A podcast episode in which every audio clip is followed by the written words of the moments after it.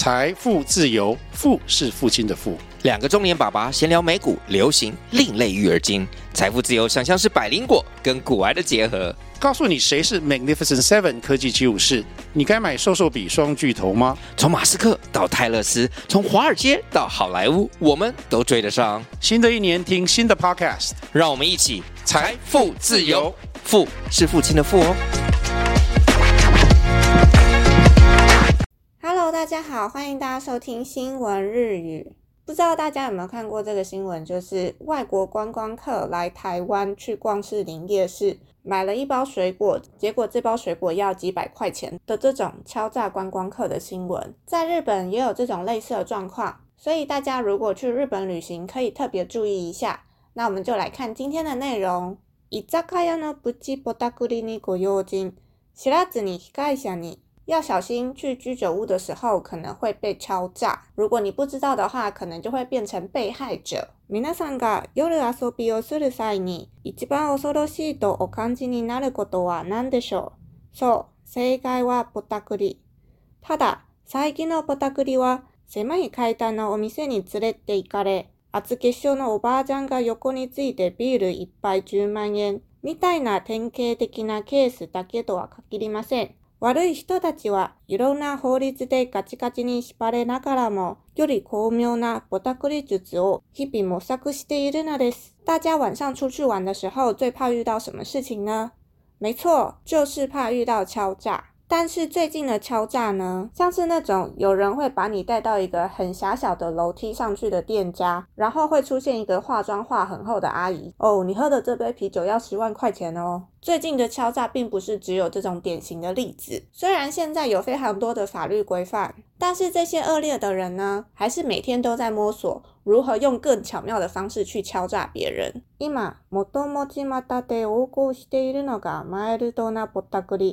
名付けてプチポタクリです。このポタクリは新宿や渋谷や池袋といった大繁華街の駅近くて、チャラい兄ちゃんが呼び込みをしている時間制限付き飲み放題の店に多く、下手するとポタクられていることに気づかない点が非常に厄介だったりします。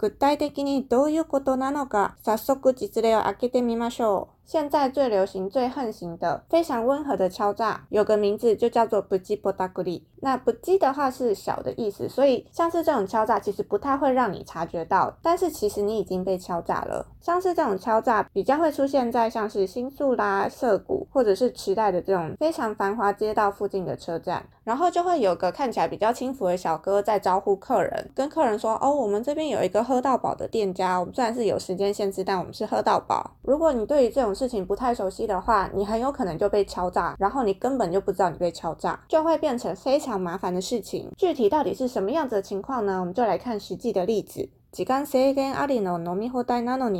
飲み物がなかなか出てこない。明明就是有时间限制で喝到饱，但是他却迟迟不给你上飲料。これはもう処方中の処方のプチポタクリ。テーブルにあるオーダー用のベルを押しても押しても梨のつぶって一見すると店員も懸命に走り回っている風なので、人の良いあなたは、まあしょうがないかなんで大人の対応を我慢して貫くのでしょうが、地道に繰り返されたら、結構な終了を節約できると思うんですよ。像是这种近到有时间限制的喝到饱的店，他却迟迟不上饮料，这种方式是非常初街的敲诈。就算你一直按周边的服务铃，一直按，一直按，也没有人理你。然后你可能就会想要看店员到底在哪，你就会看到店员一直非常忙碌的走来走去，走来走去，走来走去。那人很好的你就会开始想说，店员在忙，那我还是先忍耐一下好了，就会用这种大人般的对应方式来忍耐。像是这种方式，如果来来回回很多次的话，就算你是一个很会喝酒的人，你也会被限制到说没有办法喝很多。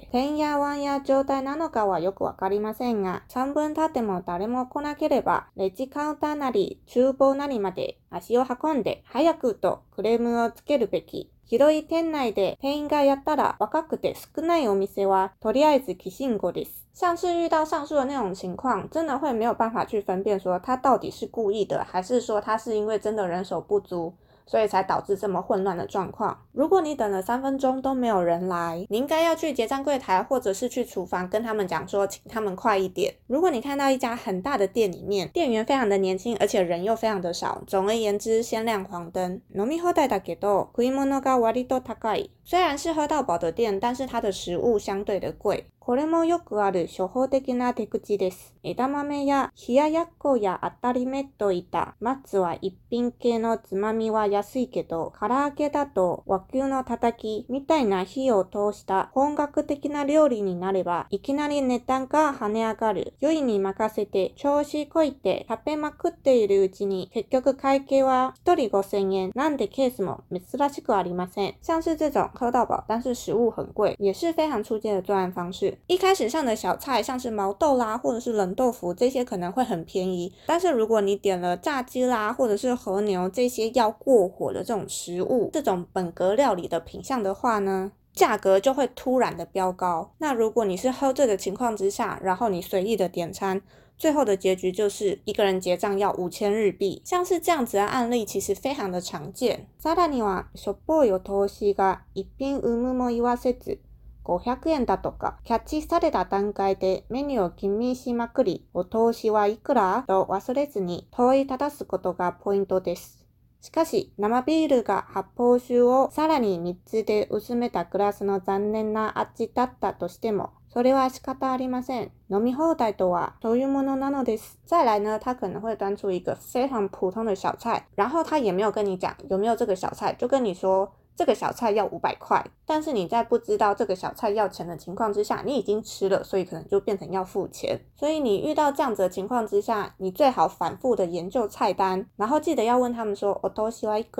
这个小菜是多少钱呢？这个小菜是要钱的吗？但是呢，如果你是要喝生啤酒的这种发泡酒，很可能就会遇到它里面加了很多水，味道变得很淡，喝起来是让你很失望的味道。这个真的是没有办法，因为喝到饱就是这么一回事。ラストオーダー30分前になると、店員がオーダーを取りに来なくなる。在最後点餐的30分钟之前、店員一直不来点餐。客側の心理としては、もうすぐラストオーダーとなれば、最後にがっつり飲み物を注文しとこうと考えるのが当たり前。ところが、立ちの悪いキャパクラのように、そろそろラストオーダーの時間ですが、の一言をかけずに、チレっと炎上料金までせしめてしまうお店が実際するんです。仲間内で比較的アルコールに溺れないタイプの人にあらかじめ実家の管理を頼んで、ラスト30分前になっても注文を取りに来なければ、やはり0時カウンターなり厨房なりまで足を運んで山ほどのドリンクを申し付けてやりましょう。在客人的心理层面，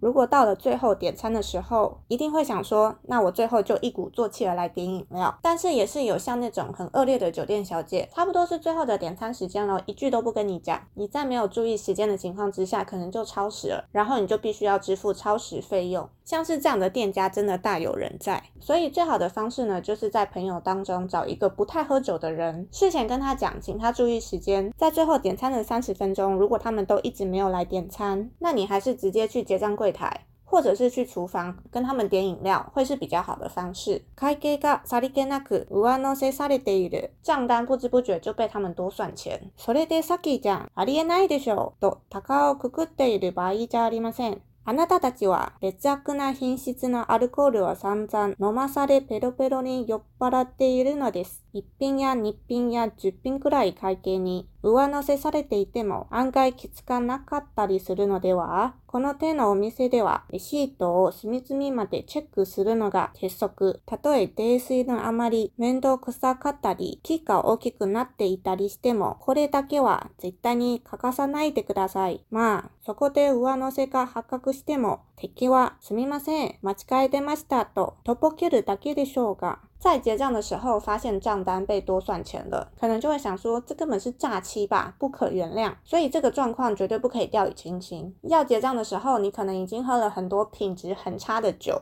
头脑也没有那么清楚，所以在结账的时候，账单上面就算多了一项、两项，甚至十项的名目，你可能都不会发现。所以在这种店，唯一的铁则就是一定要非常仔细的确认你的账单明细。就算那时候你可能已经喝得烂醉，可能会比较粗心，但是这件事情你绝对一定要做。就算你发现账单有被多算钱，对方可能也只会说。哦，不好意思，我搞错了，可能就会装傻的跟你带过。好，以上就是今天这篇记事内容，不知道大家听完觉得如何呢？那大家出国玩一定都会希望玩得开心，但是呢，也是要随时保持警戒，因为真的不知道什么时候状况会发生。如果要去一些比较不熟的店家，最好先做做功课，再决定要不要去，会是比较好的。那日本的居酒屋真的非常的多，所以如果要去一些没有去过的居酒屋，最好先问清楚有没有 o t o s i 就是那个小菜。因为真的会有居酒屋，他真的直接给你一盘小菜，最后他就在账单上面写了那个小菜的价格，你就莫名的被收费了。所以一定要问清楚，然后菜单看清楚。希望大家可以去日本玩的开心。那我们今天这集内容就到这边，我们就下次见喽，拜拜。